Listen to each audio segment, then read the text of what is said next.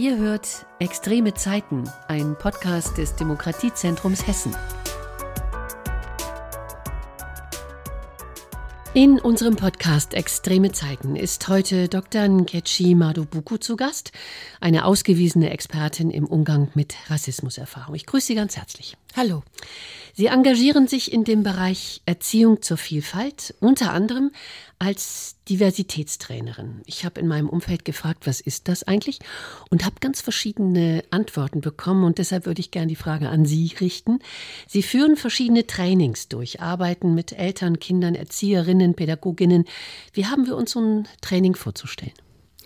Also erstmal zu der Definition. Ähm, Diversity-Trainer sein oder Trainerin sein ist in erster Linie darauf zu schauen, ähm, dass es so etwas gibt wie ähm, Merkmalsdimensionen, Zugehörigkeiten, ähm, die ähm, gesellschaftlich ähm, wahrgenommen werden und auch gesellschaftlich äh, relevant sind beziehungsweise in einer machtvollen Beziehung ähm, kommuniziert werden. Zugänge, aber auch Benachteiligungen zur Folge haben können. Ähm, in dem Zusammenhang ähm, ist Diversity ein Blick, der ähm, auf solche Dimensionen schaut, wenn wir mal nach dem allgemeinen Gleichbehandlungsgesetz gehen, schaut auf das Geschlecht von einem Menschen, die sexuelle Identität eines Menschen, die Herkunft eines Menschen. Ähm, in dem Zusammenhang spielt die Hautfarbe auch eine Rolle im gesellschaftlichen Verhandlungsprozessen. Dann haben wir natürlich das Alter, die Religionszugehörigkeit oder eben auch Weltanschauung und die körperlichen Fähigkeiten, die unter und geistigen, die sichtbar, aber auch nicht sichtbar sein können. Und all diese verschiedenen Ausprägungen, die ein Mensch ähm, mit sich bringt, ähm, hat eben unter Umständen Konsequenzen, wie er in verschiedenen ähm, Institutionen im Alltag ähm, äh, wahrgenommen und ähm, behandelt wird. Mhm. Ähm, Sie sind in diesem Bereich sehr gefragt, ne, im Moment, oder? Ja, also ich muss sagen, ähm, es ist okay. Ja? ja? Ich kann mich nicht beschweren. Es ist vor allem sehr ähm, abwechslungsreich. Ich bin ja ehemalige Leistungssportlerin und fand es besonders spannend, also vom Deutschen Leichtathletikverband auch mal angefragt zu werden, als ehemalige ähm, ja, Athletin wieder zurückzukommen in den Verband, äh, mit dem ich ja sehr, sehr viel ähm, ja auch an Erinnerungen verbinde, einfach wieder reinzugehen und die Trainer und Trainerinnen, die ich teilweise noch aus der Zeit von vor 20 Jahren kannte, dann auch mal zu schulen zu einem Thema, in dem ich jetzt einfach relativ fit bin und auch Trainings gebe. Also ich mache Trainings für ähm, Trainer und Trainerinnen, die selber eben in Gruppensettings arbeiten. In dem Fall waren es ähm, ähm, A-Trainer. Ähm, ich mache aber auch ähm, Module, in denen es darum geht, sich damit auseinanderzusetzen. Also interne Akademiemodule habe ich entwickelt für den DLV. Ich mache aber auch, arbeite aber auch ähm, für große Organisationen, wenn es darum geht, ähm, ein Code of Conduct, also ein ähm, ja, einen Verhaltenskodex mhm. äh, zu entwickeln äh, und darauf zu schauen, ähm, äh, wie verhandeln wir eigentlich Unterschiedlichkeit und wie wollen wir uns da auf eine gemeinsame äh, Verhaltensweise einigen oder auch uns gewisse Rahmenbedingungen selber aktiv setzen als Unternehmen. Ähm, aber zentral, das hatten Sie schon erwähnt, arbeite ich eben mit Erzieher und Erzieherinnen, ähm, mit Lehrpersonal, mit MultiplikatorInnen im weitesten Sinne, also auch Menschen, die ähm, ja in, ähm, der, in der Situation sind, selber Räume schaffen zu können oder Strukturen verändern zu können. Also auch mit solchen Menschen arbeite ich sehr gerne. Sie haben mir so ein bisschen was vorweggenommen. Äh, ich wollte Sie gerne noch ein bisschen vorstellen. Sie sind ähm, promovierte Soziologin. Sie forschen an der Universität Marburg in einer Studie zu Rassismuserfahrungen und eben daraus resultierenden Folgen für Kinder und Jugendliche. Sie sind ausgebildete Fernsehjournalistin, ähm, Dozentin an den Unis Kassel und Koblenz, Buchautorin. Ihr jüngstes Buch heißt Erziehung zur Vielfalt, wie Kinder einen wertschätzenden Umgang mit Unterschieden lernen. 1972, darf ich sagen, in Gießen geboren. Ähm, international erfolgreiche Leistungssportlerin, Kulturredakteurin beim Fernsehen und eine der ersten schwarzen Frauen, die im Fernsehen moderierte. Habe ich irgendwas vergessen jetzt oder? Dreifache Mutter vielleicht noch, aber äh, das Dreifache. ist auch noch. Ja. Oh ja, okay. Mhm. Ähm, ich glaube, dass ich äh, mich an vielen Ecken ähm, immer wieder versucht habe und das Bücherschreiben hat für mich äh, vor allem einen ganz besonderen ähm, Wert, weil ich ähm, mir gehen wahnsinnig viele Sachen durch den Kopf und mein Kopf arbeitet die ganze Zeit. Ich verknüpfe Dinge andauernd und all meines, alle meine Erfahrungen, alles, was ich mir anlese, alle Räume, alle Menschen, die ich treffe, ähm, äh, meistens haben dann den Effekt, dass ich wieder eine Buchidee habe. Es ist äh, letztendlich mein erstes äh, Buch ähm, Empowerment als Erziehungsaufgabe äh, ist ein Impuls gewesen nach meiner Promotionsarbeit, die ich hier an der Uni Marburg auch damals abgelegt habe ähm, und dem Treffen mit verschiedenen Empowerment-TrainerInnen, die damals so überschneidende Aussagen getroffen haben, dass mir klar geworden ist, wenn es um Rassismus geht, sei es als Sinti und Rom, ja, sei es äh, antimuslimischen Rassismus, antischwarzer Rassismus äh, ähm, oder auch ähm, Antisemitismus, letztendlich gibt es eine Überschneidung, was eben diese Zuschreibungspraxen angeht, diese Folgen darauf, ähm, sich selbst ermächtigen zu müssen, sich mhm. außerhalb dieser Schablonen ähm, ja, äh, selbst zu identifizieren, sich ähm, stark zu machen, sich ähm, vielleicht auch äh, klar Widerstandsstrategien ähm, dazu zu entwickeln und sich auch kollektiv zusammenzutun und darüber nachzudenken, wie können wir das verändern. Und das gerade bei Kindern und Jugendlichen ist es einfach eine ganz sensible Phase, äh, wenn man da in der Ecke gesteckt wird, sich selber da wieder rauszuholen. Da kommen wir jetzt zu. Aus all dem, aus der Erziehung zur Vielfalt ergeben sich heute die Themen, über die ich gerne mit Ihnen reden möchte. Das sind Rassismuserfahrungen bei Kindern, Eltern, Lehrerinnen, Erzieherinnen und das Thema Empowerment. Sie haben gerade schon ein bisschen was dazu gesagt. Wir steigen nachher noch tiefer ein. Empowerment, das ist eine Form von, Sie haben gesagt, Selbststärkung. Wie gesagt, darauf gehen wir später ein. Fangen wir vorne an. Welche Formen von Diskriminierung, welche Rassismuserfahrungen machen Kinder und Jugendliche? Vielleicht können Sie konkreten Beispiel nennen. Also Erst einmal nochmal Selbststärkung ähm, mag ich nicht so gerne. Ich mhm. spreche mhm. immer von Selbstermächtigung. Ähm, denn äh, im Zusammenhang von Empowerment ähm, wird es oft missverstanden als Stärkung von außen für benachteiligte Kinder. Und ähm, da bin ich eine ganz große Verfechterin zu sagen, nein, das ist es nicht, ähm, sondern es ist ähm, etwas, äh, was von der Person selber aktiv umgesetzt wird. Also die, die Macht, die holt man sich ja zurück, sich selbst zu definieren und ähm, selbst für sich zu entscheiden, ähm, wer man sein will und eben nicht äh, ist. Zu den Beispielen. Ähm, Rassismus als Erfahrung ist etwas, was ähm, in, in allen möglichen ähm, Räumen stattfindet. Ähm, es ist ähm, was Komplexes, was, ähm, da bin ich ähm, immer sehr dankbar, wenn ich ähm, da einfach auch noch mal auf die strukturelle Ebene ähm, auch noch komme.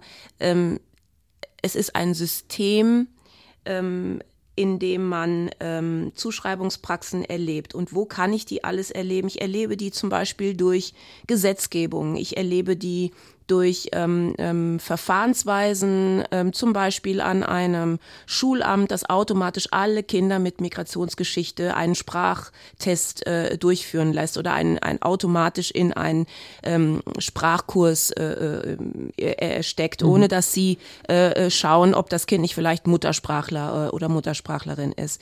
Also das sind einmal Verfahrensweisen, ähm, wir haben ähm, Benachteiligungsstrukturen auf den Arbeitsmarkt, wir haben auf, im, im Wohnungsmarkt ähm, Felder. Also auch wenn die Eltern von Kindern ähm, eine Wohnung nicht bekommen, dann sind das auch äh, Rassismuserfahrungen, die die Kinder machen. Aber wenn wir dann noch mal auf der äh, Individualebene schauen, ähm, Rassismuserfahrung, ähm, dann beginnt es beim Anstarren, es beginnt bei ähm, der Erwartung, dass ein gewisses Kind einfach eine gewisse Eigenschaft automatisch haben soll, weil man glaubt, äh, man könnte es das Kind anhand der, der äußerlichen Merkmale oder der sogenannten äh, kulturellen Zugehörigkeit oder Religionszugehörigkeit wissen, dass es gewisse Eigenschaften hat. Mhm. Und das ist ein Riesenfeld, ein weites Feld, in dem auch inten nicht intendierte ähm, ähm, äh, Zuschreibungen eine Rassismuserfahrung sind. Mhm. Ähm, vielleicht am deutlichsten merkt man es natürlich an gewissen Begriffen, die man für Kinder äh, äh, reserviert, ähm, äh, die ähm, zum Beispiel schwarz sind äh, oder auch ähm, anhand von, ähm, ja, ganz klar Benachteiligung. Ähm, das kann also sein, dass man ähm, von vornherein als Lehrer oder Lehrerin ähm, im Kopf hat, dass ähm, das Kind mit Migrationsgeschichte vielleicht nicht das Potenzial hat, wie das deutsche Kind, das daneben sitzt und man dazu neigt, auch in der Notengebung entsprechend äh, äh eine schlechtere Bewertung zu machen oder in der äh, Empfehlung in die weiterführende Schule. Da haben wir auch Studien dazu, dass das also wirklich einen massiven Einfluss hat, was Lehrer glauben, ob das Kind es denn schaffen würde auf dem Gymnasium und daraufhin ähm, äh, Verweisungen äh, geben, die ähm, sie bei einem Kind mit deutscher Herkunft einfach nicht machen. Ja, also das heißt, äh, es trifft besonders Kinder mit migrantischem Hintergrund? Hm, ja, also ähm, dieser Überbegriff ist natürlich ähm, auch einer, den ich nicht besonders mag. Also ist, es ist natürlich auch die Herkunftsfrage ist was Komplexes. Die deutsche Identität ist was wahnsinniges Komplexes. Es, es hat wenig damit zu tun, ob man mit Nachnamen Müller heißt. Es hat mehr was damit zu tun, wo bin ich geboren, äh, was ist meine Erstsprache äh, und wo bin ich aufgewachsen. Und ähm, da äh, kann man äh, oft feststellen, dass das nicht unbedingt mit dem eigentlichen Pass äh, übereinstimmt, sondern dass der Pass vielleicht was anderes sagt als, als das, was die deutsche Identität dann doch ausmacht. Und diese Diskrepanz ist genau das, was dann äh, die Kinder erleben, äh, die im Grunde eine deutsche Identität haben, aber immer wieder ähm, zurückgespiegelt bekommen, dass sie als anders verortet werden, als äh, die Frage kommt, wann sie denn wieder zurückgehen würden, mhm. etc. Oder auch sowas wie dich wollen wir hier nicht haben. Also solche Sätze, die haben natürlich ähm, eine gewisse Zuschreibungspraxis, eine Zugehörigkeitsvorstellung äh, im Kopf und die ist leider in Deutschland nicht so plural, wie sie sein sollte. Mhm. Denn wir haben in allen großen ähm, ähm, äh, Städten Deutschlands, äh, ganz egal, sei es Düsseldorf, sei es Berlin, sei es Stuttgart, äh, mindestens 50 Prozent aller Kinder unter sechs Jahren haben eine Migrationsgeschichte und wir arbeiten immer noch mit diesen äh, sehr, ja, sehr einseitigen Identitätsvorstellungen vom Deutschsein. Mhm. Ähm, wenn wir mal auf die schauen, die offenbar andere abwerten, diskriminieren, dann stellt sich natürlich die Frage, wie kommt es eigentlich dazu, dass jetzt Kinder Vorurteile gegenüber Kindern anderer Hautfarbe, anderer Religionszürigkeit äh, oder oder haben? Wie funktioniert das? Warum ist das so? Naja, wir sind ja in einer, ähm, einer Gesellschaft, die ähm, rassistisch geprägt ist. Also wir haben äh, rassistische Denkweisen in unseren Wissensproduktionen, äh, wir haben rassistische Wörter, die wir benutzen, ähm, wir haben ähm, Schulbücher, die immer wieder dafür gerügt werden, äh, dass sie ähm, Migration negativ darstellen, andere Länder ähm, ähm, negativer darstellen, äh, als nicht zivilisiert darstellen. Wir haben eine Berichterstattung, in der immer wieder von Kulturkämpfen die Rede ist und ähm, die Berichterstattung zum Beispiel über Islam oder muslimisches Leben ist sehr stark auch von Angstbildern geprägt. All das ähm, hat natürlich einen Einfluss darauf, ähm, was Kinder lernen und Kinder ähm, lernen durch ähm, äh, offene und verdeckte Botschaften, also einmal über Kommentare, ihre direkten Bezugspersonen, das sind die Eltern, das ist aber auch das komplette soziale Umfeld, das sind Erzieher und Erzieherinnen, das sind aber auch Bücher, die Sie sehen, Kinderbücher, die Sie lesen, ähm, Werbung, die Sie sehen, wenn Sie über die Straße laufen. All das ist voller Botschaften und auch über äh, und auch Stereotype, äh, an denen entlang ähm, man sich selber äh, wahrnimmt und auch entlang äh, man dann auch andere entsprechend ähm, ähm, ja ähm, um mit anderen umgeht. Und das bedeutet dann vielleicht auf dem Spielplatz, dass man äh, als Kind, ähm, was immer gewöhnt ist, sich selber spiegeln zu können, sich immer in verschiedenen äh, Kinderbüchern auch sieht und meistens in Helden sieht, dass man ähm, lernt, okay, ich habe eine gewisse Macht, weil das Kind ähm, vielleicht das schmale Augen hat, das ähm, asiatisch gelesen ist, ein Kind, das eine dunklere Hausfarbe hat, die in Geschichten auch eher so eine äh, äh, entweder nicht sichtbar oder eine äh, unterlegene Rolle hat, dass ich anfange, dieses Kind dann auch äh, ja ähm, zu ähm, zu hänseln. Ich hätte gedacht, Kinder sind vorurteilsfrei, aber wahrscheinlich ist das eine ganz banale Einsicht, oder? Ähm, vielen Dank äh, für diese für dieses Teilen. Ich habe eine ganz große äh, Arbeit damit, genau das nämlich zu entkräften. Kinder ähm, sind in einem Sozialisationsprozess und sie lernen alles. Sie lernen die Bedeutung von Mädchen und Junge sein. Sie äh, sehen anhand der Sprüche, die man als Junge mit langen Haaren bekommt. Als Junge solltest du kurze Haare haben. Und genauso lernen sie auch Machtverhältnisse, die an Merkmale gebunden sind. Merkmale, die kommentiert werden und andere, die überhaupt nicht kommentiert werden. Und dadurch lernen sie selbstverständlich, es spielt eine Rolle, ob man eine dunklere Hautfarbe hat. Es spielt keine Rolle, wenn man kleinere Ohren hat. Denn über kleinere Ohren redet keiner, aber alle reden immer wieder über die Hautfarbe von meinem Freund. Und so ähm, lernen Kinder und ähm, sie nehmen Dinge auf und das müssen sie ja auch, um letztendlich den Weg in die Gesellschaft zu finden, ihren, äh, äh, in ihrem Sozialisationsprozess. Ähm, aber wir müssen eben sehr darauf achten, und das versuche ich Erzieher und Erzieherinnen nahezubringen, aber auch Lehrpersonal, wir müssen achten, was für Botschaften wir an die Kinder geben. Und dass zum Beispiel kein Kommentar zu geben in einer diskriminierenden Situation, eine eindeutige Botschaft an das Kind ist und auch an die umstehenden Kinder, die das mitbekommen. Oh, man darf scheinbar hier Kinder ausgrenzen, wenn dann eben keine Rückmeldung von Erwachsenen, in dem Sinne jetzt Fachkräften kommt, dann ähm, tut man wahnsinnig viel. Sie haben gerade eben skizziert, wie das Umfeld sozusagen beschaffen ist, wer diese Vorurteile transportiert. Das ist einerseits ein individuelles Problem, andererseits ein strukturelles, habe ich wahrgenommen. Aber wenn wir nochmal auf die Eltern gucken, die ja auch da eine besondere Rolle spielen, wie können Eltern, die möglicherweise eben selbst Ausgrenzung, Rassismus erfahren haben, ihre Kinder vor Diskriminierung schützen? Können die das überhaupt? Also einerseits reden hilft, das ist mir klar geworden, aber andererseits, was kann man tun? Was können die tun? Ähm, es gibt keine Stadt, die einen schützt davor, ähm, kein so Ort, erleben, der, äh, der absolut diskriminierungsfrei ist, sondern ähm, ich glaube, in erster Linie ist es wichtig, ähm, sich zu bewusst zu sein, dass äh, wenn man zum Beispiel ein schwarzes Kind ähm, erzieht oder wenn man ähm, in einem ähm, christlich geprägten Land äh, selber Muslim ist oder selber auch ähm, äh, jüdischen Glauben ist, einen anderen Glauben hat als die christliche, äh, dass man damit sich auseinandersetzen muss. Also äh, das bedeutet, dass man achtsam ist, wo bringe ich mein Kind in die Schule, wie äh, ist der Kindergarten aufgebaut, was für eine ähm, ja, was für ein Leitbild hat der Kindergarten, da auch aktiv zu schauen, in, ins Gespräch zu gehen mit Erzieher und Erzieherinnen, dass man sich wünscht, dass hier auch Diskriminierungsschutz umgesetzt wird und einfach die Augen und Ohren offen halten, ähm, wie das Kind nach Hause kommt, ähm, aber auch, ob man Rückmeldung bekommt, wenn mal ein Spruch gewesen ist. Wenn eine Rückmeldung kommt, dann ist das schon mal ein gutes Zeichen, weil man dann mit Erzieher und Erzieherinnen arbeitet, die achtsam sind und die auch wissen, dass man als Elternteil ähm, ähm da informiert äh, sein möchte. Ähm, das andere ist natürlich, wenn was passiert ist. Ähm, je nachdem, ob es sich in einer Institution ähm, äh, äh, ob das in der Institution stattfindet, im Kindergarten, würde ich natürlich erst einmal schauen. Und im Kleinkindbereich können Kinder das oft noch gar nicht so formulieren.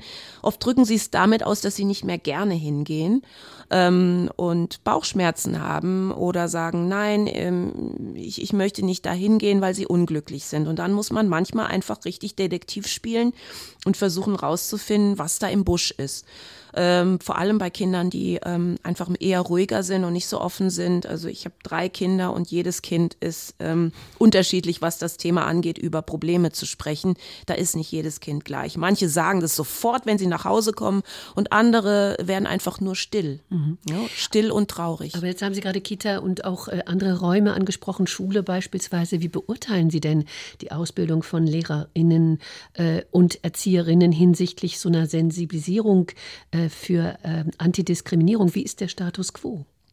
Also ich habe nie wirklich eine quantitative Studie mhm. ähm, gemacht, um zu schauen, ähm, in welchen Bundesländern, da muss man ja nach Bundesländern nochmal unterscheiden, weil ähm, Bildung ist ja Ländersache. So was in Nordrhein-Westfalen selbstverständlich da ist, muss nicht zwingend in Hessen oder in Baden-Württemberg so sein. Ähm, aber in den in NRW habe ich ähm, vermehrt bei jüngeren ErzieherInnen festgestellt, dass sie besagten, naja, das ist für uns eigentlich nichts Neues. Wir haben alle zu Anti-Bias ähm, bereits ähm, Ausbildung gemacht, wobei dann aber ältere äh, ErzieherInnen äh, sagen, das habe ich noch nie gehört. Mhm. In äh, Hessen ähm, ähm, habe ich im Raum Wetzlar gehört, dass es das auch bei Jüngeren, in der jüngeren Ausbildung bereits gibt, aber es ist, glaube ich, nicht flächendeckend. Ähm, wir haben ja unterschiedliche äh, Bildungsorte für Erzieher und Erzieherinnen. Das ist ja nicht zentral. Ähm, also es ist zwar, äh, ich würde sagen, in seit neueren Jahren da, aber ich glaube, wenn man älteres Semester ist, muss man nicht unbedingt was damit in irgendeiner Weise äh, zu tun gehabt haben, beziehungsweise wenn dann auch nur freiwillig im Selbststudium. Mhm. Was äh, Lehrpersonal angeht, ähm, ist das Thema äh, interkulturelle äh, Sensibilisierung in den Akademien bereits da, aber in der Lehrerausbildung haben wir, ähm, ich sag mal, ähm, abgesehen jetzt von meinem sehr lieben Kollegen Karim Ferraidoni, der ja da in der Didaktik an der Uni Bochum arbeitet, äh, wo ich weiß, der bildet seine Lehrer und Lehrerinnen zu dem Thema aus, äh, glaube ich, ist es weit davon entfernt, ein flächendeckendes Angebot und schon gar kein Pflichtangebot zu sein in der Lehrerausbildung. Äh, aber im Kontrast dazu ähm, habe ich ähm, ganz interessante äh, ähm, Feststellungen aus dem Sachverständigenrat deutscher Stiftungen, die haben mal zur Segregation an Schulen vor drei Jahren eine Expertise rausgebracht und festgestellt, dass zwei Drittel aller jungen Lehrer sich nicht vorbereitet fühlen für die Vielfalt in ihrer Klasse. Und ich glaube, damit ist eigentlich alles gesagt. Damit ist tatsächlich alles gesagt. Ich würde gern das Stichwort Trainings nochmal aufgreifen, was wir zu Beginn äh, unseres Gesprächs angesprochen haben. Vielleicht können Sie uns mal mitnehmen, gedanklich mit hinein in so ein Training für Eltern diskriminiert diskriminierter Kinder. Wie gehen Sie da vor? Oder suchen Sie sich ein Training aus, wo Sie mich mit hineinnehmen können? Also wir waren ja eben noch zuletzt bei den Lehrern. Vielleicht ja, würde ich da einfach ähm, weiter anknüpfen. Ähm, die antirassistische ähm, Pädagogik, äh, die Antidiskriminierungspädagogik ähm, hat den Anspruch, ähm, und vor allem auch den, den Blickrichtung auf eine Gesellschaft, in der man Teil ist, in einer Gesellschaft, in der rassistische Botschaften stattfinden und eine rassistische Sozialisation stattfindet, ist es ganz wichtig, reflexiv zu sein und sich bewusst zu sein darüber, dass man selber Teil von diesem System ist. Das ist das Erste. Das Zweite, was ganz wichtig ist, ist äh, zu verstehen, wir haben Wissensproduktionen ähm, und Wissen über Rassismus zu haben, setzt natürlich voraus, dass ich natürlich mich auch kritisch zu Rassismus ähm, äußern kann. Das heißt, ich muss darüber wissen, was ist eigentlich die Gesch Geschichte von Rassismus? Äh, was ist eigentlich rassistisch? Ähm, ähm, und dann im zweiten Schritt auch in der Lage zu sein, Kompetenzen dazu zu haben, nämlich wie kann ich auch Interventionen äh, umsetzen, wie kann ich ins Gespräch kommen zum Thema Rassismus und ähm, das dann auch am Ende so äh, enden lassen für entweder Rassismus Betroffene oder auch ähm, nicht Betroffene, die vielleicht ähm, miteinander ähm, da diese Diskriminierungssituation haben, dass am Ende alle mit einem Wissensmehrwert rausgehen und auch mit einem ähm, neuen Haltung zu dem Thema mhm. Zuschreibungsprozesse. Und, und, das ist eine Kompetenz, die hat man nicht einfach. Ähm, äh, da sind einfach wichtig, Trainings zu machen und äh, deswegen bin ich halt sehr dafür, dass man ähm, auch jungen Lehrern die Möglichkeit gibt, ähm, diese Grundkompetenzen und Wissenskompetenzen aufzubauen. Mhm. Und natürlich auch eine Form von Sensibilis Sensibilisierung, ne?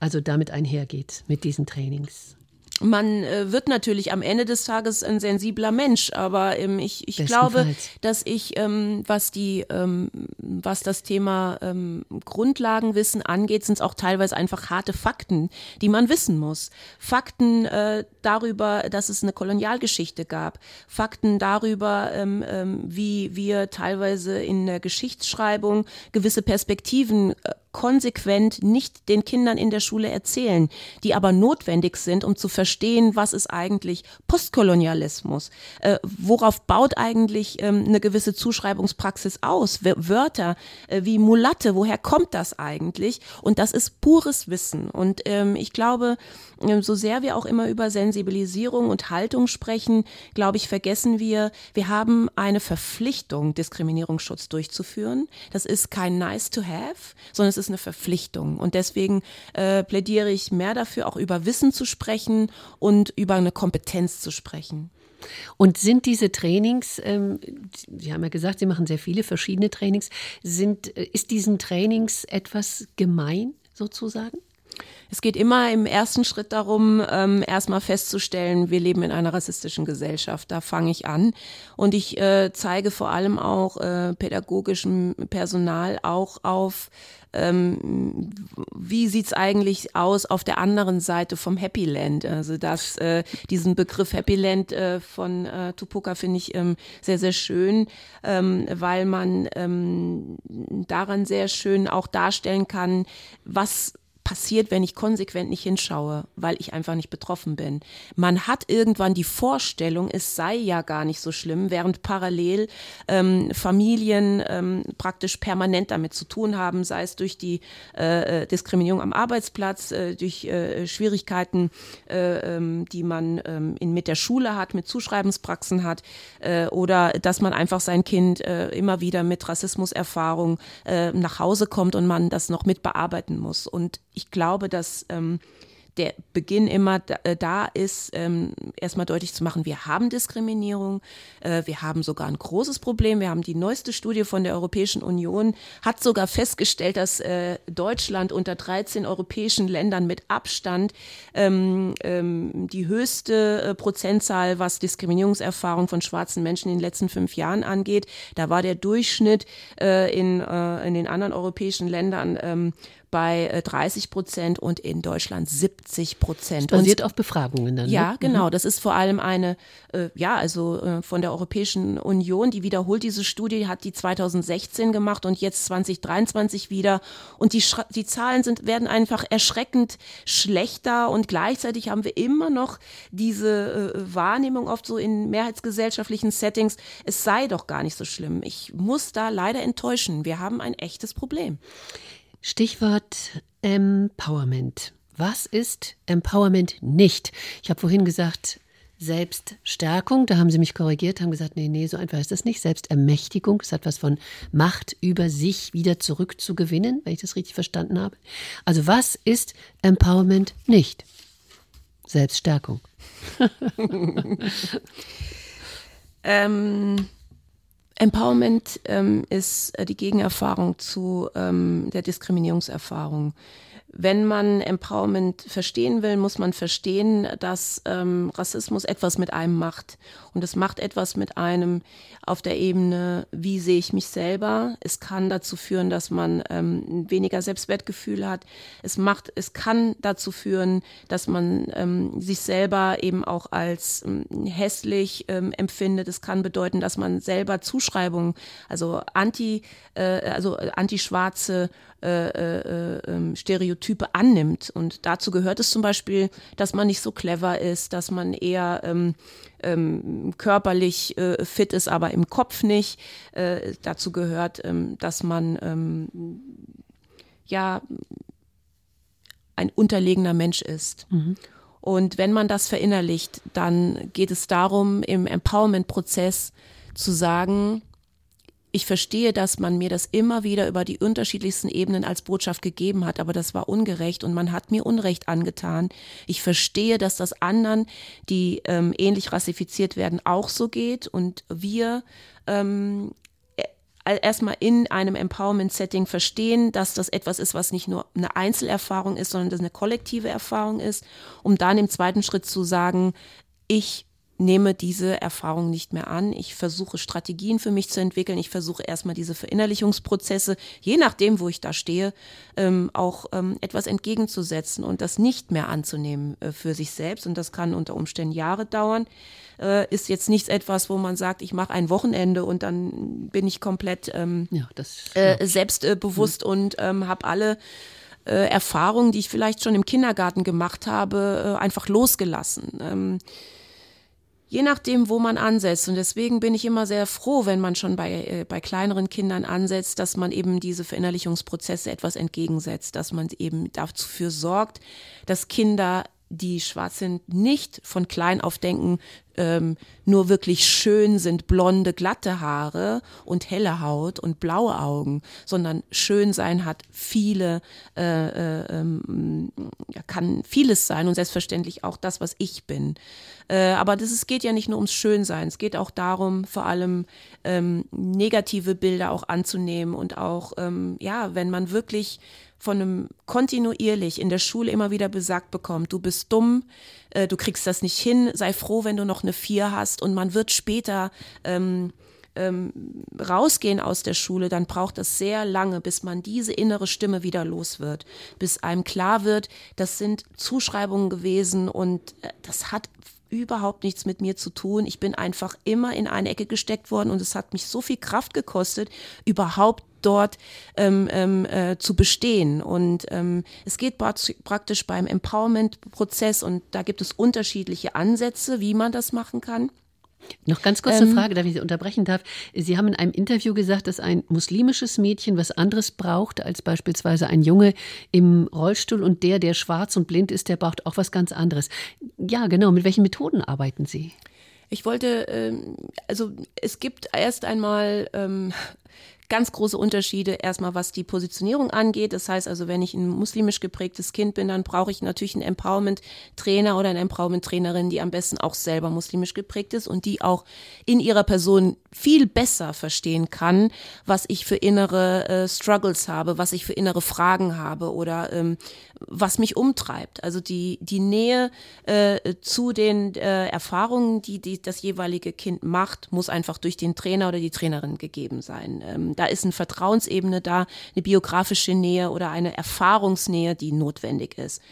Was passiert dann da? Das ist dann entsprechend ähm, die Erfahrung zu verändern, neue Impulse zu geben, Raum für Visionen zu geben.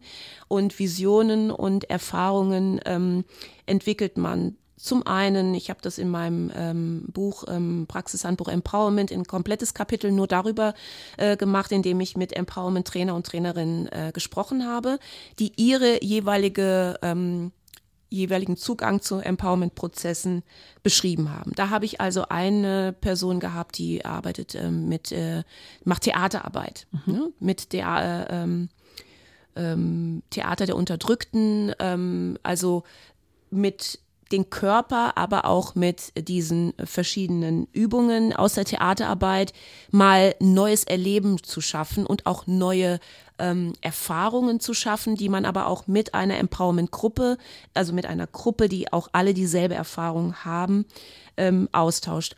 Aber auch vor allem die Möglichkeit hat, mal ins Sprechen zu kommen, eine Erfahrung zu teilen, etwas, was mit viel Mut verbunden ist und was einfach einen Vertrauensraum voraussetzt. Also ich vergleiche es auch manchmal auch gerne mit so einer, wenn man zum Beispiel sexistische Erfahrungen gemacht hat, mit Sexismus oder wenn man Übergriffigkeit erlebt hat, das erzählt man nicht einfach mhm. so. Man braucht ein Gefühl, dass man das mit Leuten teilt, die dann auch einen nicht sagen, ach, das war doch gar nicht so schlimm oder äh, du hast das völlig falsch gesehen. Das ist der Horror, dass man äh, zurückgespiegelt bekommt, es, es wäre gar keine Verletzung da. Es muss sicher sein, dass das Räume sind, in der die Verletzung auch Anerkennung findet. Und des Weiteren gibt es natürlich die Biografiearbeit. Bei der Biografiearbeit ähm, ähm, geht es zentral darum, dass man in seine eigene Geschichte zurückgeht, dass man sich vielleicht mit der Geschichte des eigenen Namens auseinandersetzt und mal ähm, reflektiert, woher habe ich eigentlich meinen Namen, was bedeutet eigentlich meinen Namen, was ist eigentlich die Geschichte meiner Familie? Und ähm, über diese Wege auch wieder eine Verbundenheit findet zu der eigenen Identität, beziehungsweise auch eine Auseinandersetzung damit geht, ähm, wie vielleicht an welchen Stellen ähm, meine eigene Biografie immer wieder auch ähm, ähm, beeinflusst wurde durch Rassismen, durch Ausgrenzungen, durch Sprüche und äh, inwieweit ich vielleicht, wenn ich zurückgehe und vielleicht die Geschichte meiner Mutter überlege, wie die damals schon sich dagegen äh, geschafft hat, sich durchzusetzen. Und das kann einem Kraft geben. Mhm. Eine dritte Sache ist ähm, über ähm, Kunst ähm, und ähm, Ausdrucksformen, das heißt über Graffiti malen, über Musik, über ähm, ähm, Zeichnen, ähm, äh, in, durch Sprechgesang kann man auch sehr gut ähm, zum Ausdruck bringen, was man für Erfahrungen gemacht hat. Und Musik ist äh, äh, ist ein großes Feld. Äh, eine Kollegin von mir, die arbeitet viel mit Hip-Hop. Äh, Hip-Hop ist ja auch etwas, was äh, aus einer urbanen Widerstandsgeschichte entstanden ist und da mit Jugendlichen zu arbeiten und ihnen in diesen Empowerment-Räumen die Möglichkeit zu geben, selber Texte zu schreiben, selber ähm, auch Forderungen zu stellen und ähm, ja, selber herauszukommen aus diesem Gefühl, das bei jedem auch unterschiedlich sein kann, je nachdem, wo man eben steht. Mhm. Sie haben äh, von Räumen gesprochen, das würde ich gerne nochmal aufgreifen. In Ihrem Buch Erziehung zur Vielfalt sprechen Sie ja auch von Schutzräumen, von inneren und äußeren Schutzräumen, die man einem Kind schaffen sollte. Ähm, worin bestehen diese, ja, oder ich sag mal, was sind die Unterschiede zwischen diesen Räumen? Mhm. Ähm, der innere Schutzraum ist ähm, die Familie oder das direkte äh, Umfeld, mit dem ich aufwachse. Ähm, je kleiner man ist, desto wichtiger ist, ähm, ist, ist das auch in die Aussagen, die Papa und Mama machen, äh, sind erst einmal zentral und gerade wenn man noch keine Sprache hat, äh, sind die Eltern meine Anwälte und meine äh, äh Personen, die mich auch in erster Linie schützen müssen. Deswegen ist es gerade so wichtig, deswegen war mir auch ähm, äh, ähm, ähm, das erste Buch so wichtig, weil ich oft auch ähm, Eltern getroffen habe, die gar nicht wussten, wie wichtig ihre Rolle ist, wie sehr man, wenn man in einer Gesellschaft lebt, die dazu neigt, Rassismen runterzuspielen, wie schlimm das für ein Kind ist, wenn es noch die eigenen Eltern auch noch machen, weil dann ist es wirklich richtig allein. Ähm, deswegen ähm, sind die Eltern da, ähm, die brauchen dieses Wissen. Mhm. Das ist der innere Schutzraum. Der innere Schutzraum, was passiert im inneren Schutzraum? Ähm, es ist ganz interessant, nachdem mein Buch rauskam, habe ich mit einem Psychologen gesprochen und der sagte, ja, der Begriff innere Schutzraum, den gibt es doch schon in der, der Psychologie. Das wusste ich gar nicht. Ich bin ja Soziologin. Ich komme gar nicht aus der Psychologie. Ähm, aber das ist der Ort, wo man Identitätsimpulse bekommt, äh, die einem von früh an beibringen, du bist nicht einfach nur schwarz. Du bist du hast Interessen, du hast Fähigkeiten und da das Kind auch zu stärken und ihm die Möglichkeit zu geben, was auch immer da kommt an Fähigkeiten, die auch zu fördern und dem Kind die Möglichkeit zu geben, sich selber zu erleben in einem positiven Zusammenhang mit dem, was es, was es auch immer dann bringt ähm, an, an Talenten oder auch an Interessen, ähm, ihm die Möglichkeit zu geben, man verhandelt mich zwar in der Schule immer nur als das schwarze Kind, aber ich weiß, ich bin, ähm, ich interessiere mich für Astrologie und ich kenne mich da total aus und ich bin mit meiner Mutter bei diesem äh, wahnsinnig tollen ähm, Ort gewesen, wo ich über Astrologie mehr lernen konnte oder was auch immer es ist. Die Kinder brauchen ähm, Räume, in denen sie sich selber eben nicht nur als dieses eine erleben, worauf sie immer wieder gerne reduziert werden im, im sozialen Umfeld. Das ist der innere Raum, der äußere. Ja. Und der innere Raum ist auch der Raum, das ist nochmal ganz wichtig, ähm, wo ich auch Strategien ähm, austauschen kann oder wo man darüber spricht, was kann ich denn eigentlich tun, wenn ein Spruch kommt, dass man zu Hause auch darüber sprechen kann und auch Tipps bekommt äh, von, ähm, von der Schwester, von dem Bruder, von dem Onkel, von Mama und Papa, ähm, äh, Strategien lernt ähm, und nicht stumm ist und nicht ähm, ausgeliefert ist, ohnmächtig ist. Ähm, der äußere Schutzraum, ähm, das ist dann entweder der Empowerment-Raum, wo man wirklich dann mit anderen schwarzen Kindern vielleicht einmal, die, einmal im Monat äh, zusammenspielt und erlebt, ja, Schwarzsein ist völlig, wie alle anderen halt auch sind, das ist eigentlich völlig normal. Ähm, der Ort, äh, wo Empowerment orientiert gearbeitet wird. Ich habe im Laufe meiner äh, Entwicklung auch selber ähm, verstärkt gesehen, wir brauchen auch in gemischten Räumen äh, eine hohe Sensibilität, einen hohen Diskriminierungsschutz, eine identitätsstärkende ähm, Impulse, die ähm, auch in gemischten Räumen, und damit meine ich die Schule, die ganz normale Klasse, der ganz normale Kindergarten, in denen unterschiedliche äh, äh Positionierungen äh, zusammenkommen, äh, ähm, Kinder unterschiedlichen Ländern, unterschiedliche Sprachen, unterschiedliche körperliche Fähigkeiten zusammenkommen, dass man einen Ort hat, in dem eben diese Unterschiedlichkeit wertschätzend verhandelt wird. Und das ist das Kern, ähm, die Kernaufgabe bei der Erziehung zur Vielfalt, in der ich mich ähm, halt ganz viel damit auseinandersetze. Wie kann man einfach eigentlich als Pädagoge oder als Pädagogin ein Setting herstellen, in dem Unterschieden wertschätzend verhandelt wird, nicht überbetont werden? Ähm, es gibt letztendlich ähm, zum Beispiel bei der muslimischen äh, Religion im Kindergarten unfassbar wenig Situationen, wo man das überhaupt ansprechen muss. Ja, aber es wird oft viel zu viel überbetont und in der Bewertung ähm, eingebunden. Ähm, und ich äh, finde in dem Zusammenhang ein sehr, sehr schönes ähm, Zitat ganz schön. Das habe ich bei einem Video gesehen. Ähm, ähm, in dem äh, äh, ein Junge gefragt wird, ähm, bei euch im Kindergarten, da gibt es ja ganz viele Ausländer. Ne? Und dann sagt der Junge, nee, bei uns gibt's nur Kinder. Und das ist einfach das, wo wir hinkommen müssen. Nämlich nicht mit diesen Labels arbeiten oder auch problematisieren, wenn unterschiedliche Sprachen gesprochen werden. Ich habe nach meinem, ähm, nach, nach einer Lesung ähm, ähm, kam eine Erzieherin ähm, auf mich zu, die erzählte, dass die auch in ihrem Kindergarten wahnsinnig viele Sprachen haben.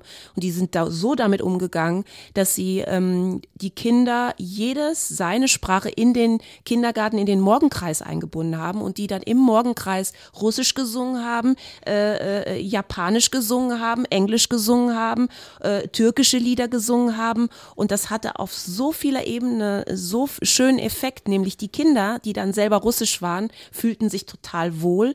Die Kinder, die Russisch ein Lied singen konnten, haben sich total gefreut und haben nebenher noch gelernt, es gibt nicht nur meine Sprache, es gibt viele Sprachen und ich kann sogar einen Song. Also ähm, das meine ich, dass man nicht immer problematisiert, dass eine Vielfalt da ist, sondern diese, diese umarmt, ja, und ähm, integriert und vor allem wertschätzend integriert. Erziehung zur Vielfalt. Dr. Nkechi Madubuku, Diversitätstrainerin, promovierte Soziologin, Buchautorin und vieles andere mehr, haben Sie ganz herzlichen Dank, dass Sie da waren. Dankeschön. Gerne. Das war Extreme Zeiten, ein Podcast des Hessischen Demokratiezentrums. Produktion und Redaktion Nora Zado, Moderation Angela Fitsch. Du hast Fragen oder Anregungen? Dann schreibe uns. Podcast at beratungsnetzwerk-hessen.de. Das Demokratiezentrum Hessen wird mit Mitteln des Bundesprogramms Demokratie leben und des Landesprogramms Hessen aktiv für Demokratie und gegen Extremismus gefördert.